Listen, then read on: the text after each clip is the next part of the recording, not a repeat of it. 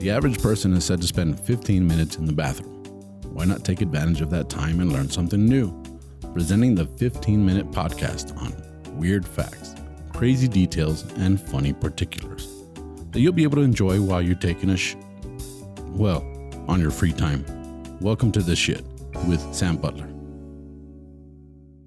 Welcome to another episode of the Shit Podcast. I have a very special guest, a good friend of mine, stand up comedian. You guys have seen him here before. A big welcome to my friend Israel One Bad Comic Garcia. welcome up, back, buddy. What up? Sam Butler, Está Cagado Podcast, baby. Second time. I'm back. You're back.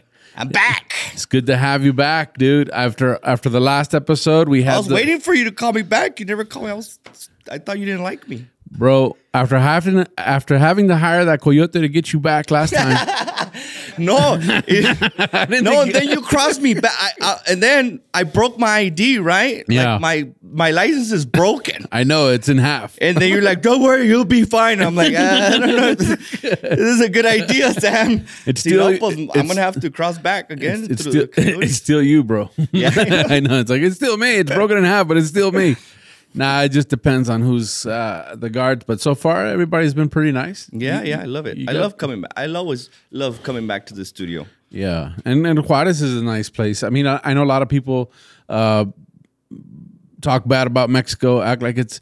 But you, we had dinner the other night. What'd you think? It's pretty nice, right? Yeah, I love it, man. I never, I never, um, I've never um, had any issues or nothing like that. So Yeah, I think it's always great. The people are great. The food is great. The comedians are awesome. yeah. You did your your first open mic in, in Spanish here in Juarez. Oh yeah, that's right. I did that. Um, where was it at? Where did we do it? Uh, it was it was a Recoveco bar. It was a little bar, but it was nice. It was nice, That's intimate. right. Open. I did about six minutes and um, I shit my pants a little bit. Yeah, Not gonna lie. yeah. It was cool. It was cool to see. Se me salió la caquita. it was cool to see you nervous on stage. You I know. was like, Entonces es que porque las viudas negras. I was telling all the guys, no, he's a really good stand up, believe me. And then you go up there and do that. And I was like, no, I'm serious. You got to believe me. he's pretty good. but um, I'm glad you're able to be here um, uh, doing this episode. This episode will actually uh, air, if you could call it that, will, will be released uh, the week of Valentine's Day. oh, All right. So, you got any special plans for Valentine's Day? I'm gonna be performing at the comic strip. Make sure you guys check it out. That's cool. El Paso comic strip. Uh, yeah, I'm gonna be at the comic strip with Chichi Salazar, Angel Salazar from Scarface. oh, really? yo, Chichi, get the yayo. yeah. Wow. Okay, that's So cool. I'll probably be doing cocaine on my Valentine's. That's romantic. Imagine, toll wired. wow, I haven't seen that guy in so long, man. Who Chichi? Yeah, Yeah, I Angel. know it's been years. Yeah, man, it's crazy. He Uh, parties hard, man. we did a movie. We did it. We were extras in a movie he did one time. It was a terrible movie, but Wait, you and Angel Salazar? yeah, dude. But it aired at the movie theaters there in El Paso, and we were watching this thing. We're just going like, That's yeah, this thing's this thing's horrible, and I'm a horrible actor. That's what I found out. What was your character? I was a I was a thug. I was a fight scene. Okay, I, I was like, I, I could cannot. see you.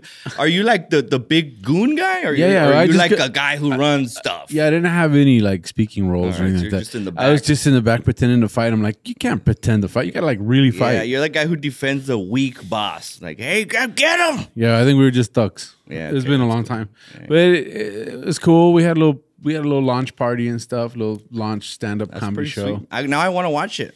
Yeah, it was terrible. You but should post it up. Post a link to the. I don't know where it is. I, You don't know honestly, where it is? I don't even remember what it's, the- called. yeah, it's in the basement of some, yeah, it was uh, it was terrible.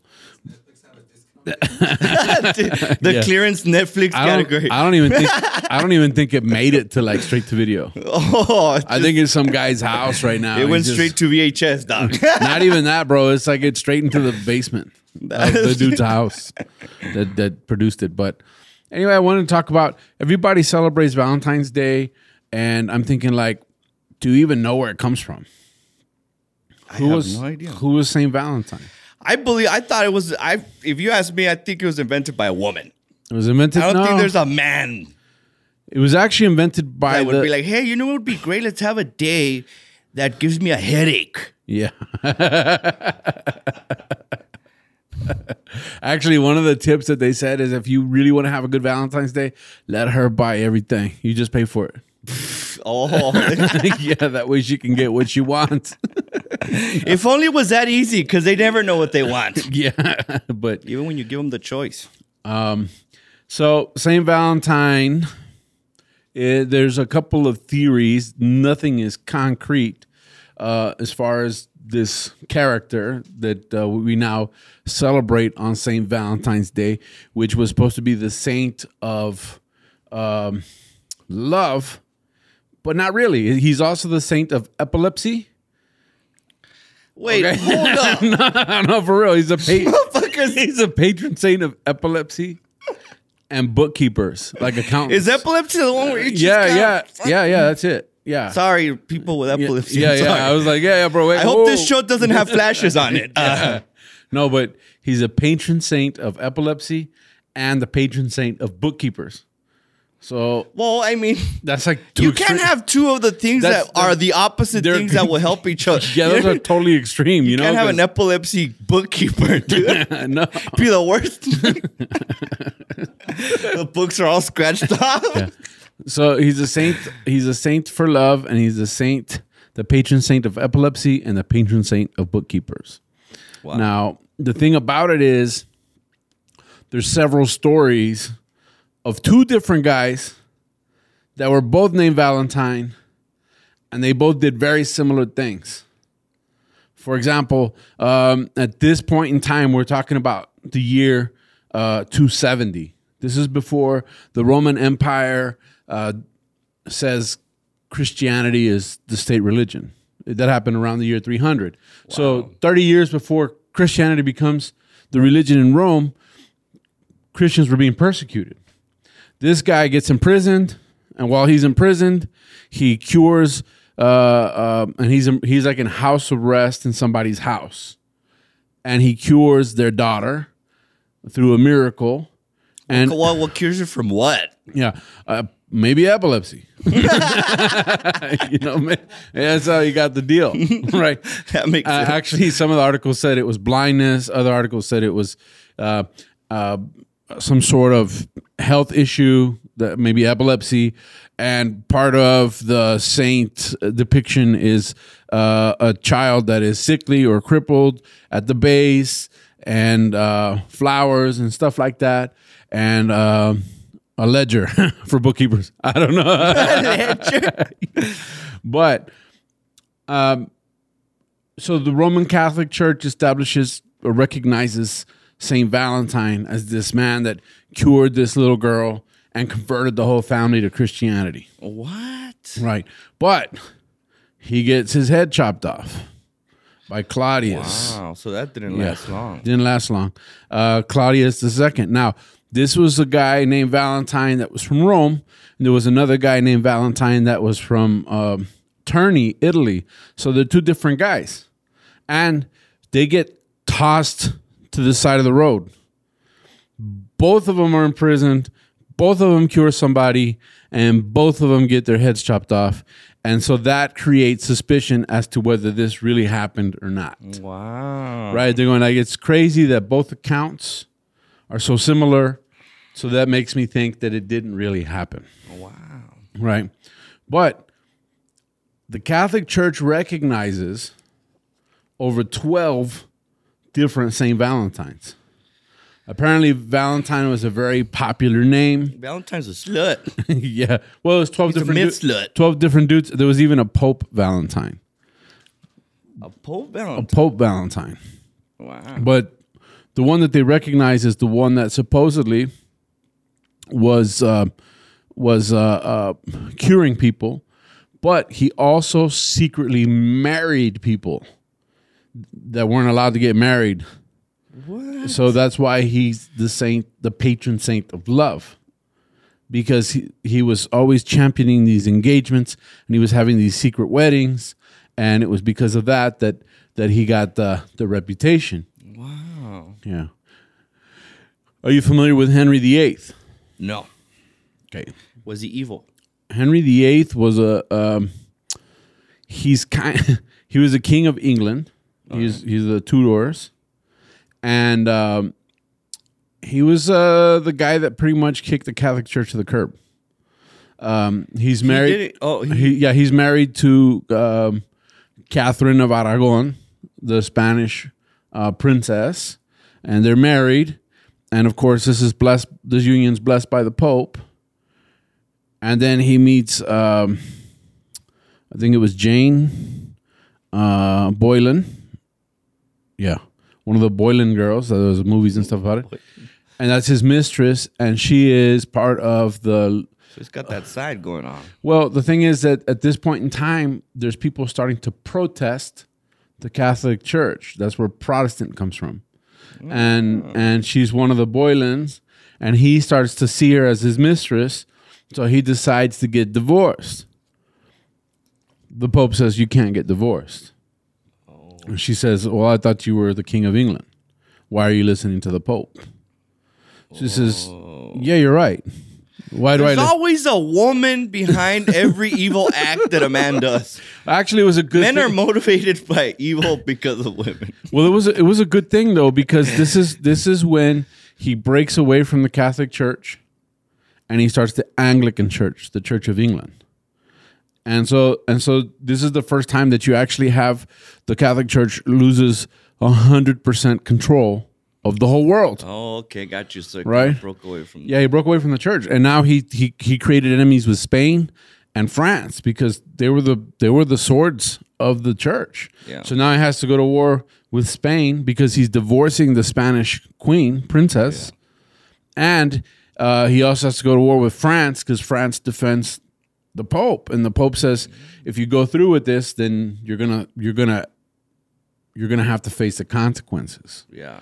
Well, England wins in both occasions, and it's a they're costly battles, and there's, there's a whole there's a whole story behind that and how they needed money, and that's where a lot of the problems with Scotland happened because they start taxing whiskeys and they start taxing different things, but it was uh, the Anglican Church. It was Henry VIII who actually recognized February 14th as the day of the feast for Valentine's Day. Wow. Right. So okay, that's great. I appreciate the uh, facts here, but what does that have to do with buying chicks shit? Uh, that just means that you're going to have to. Like, uh, how do women manipulate this to be about them? you know what I mean? Like, really, like. Uh, well, it, it has to do with love. create- Yeah, it has to do with love, with with flowers, with with with everything. Um, there's a lot of uh, other things that come into play, like Cupid and and. But this is this That is comes after. Yeah, that comes after. But just like just like all the other holidays, like Christmas and like Easter, right?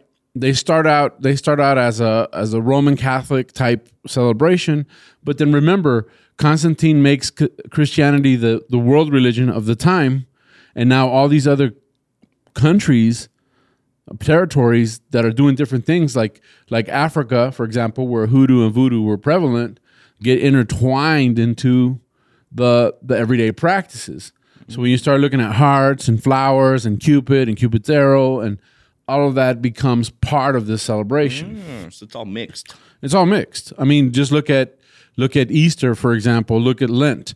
Uh, when you look at the carnival, the the, the carnival in New Orleans uh, or in Brazil, they they're throwing beads. Well, coincidentally, there's rosary beads, Yeah. right? That have to do with worship, Oh wow. right? So it's all part. It's all it's all mixed in. For uh, Easter, fertility, rabbits, right? And that's part of the resurrection. So all of the all of this paganism gets involved with these celebrations, right? And now this is something I didn't know. Both Western churches, uh, Christian churches, and Eastern Orthodox Christian churches celebrate St. Valentine's Day.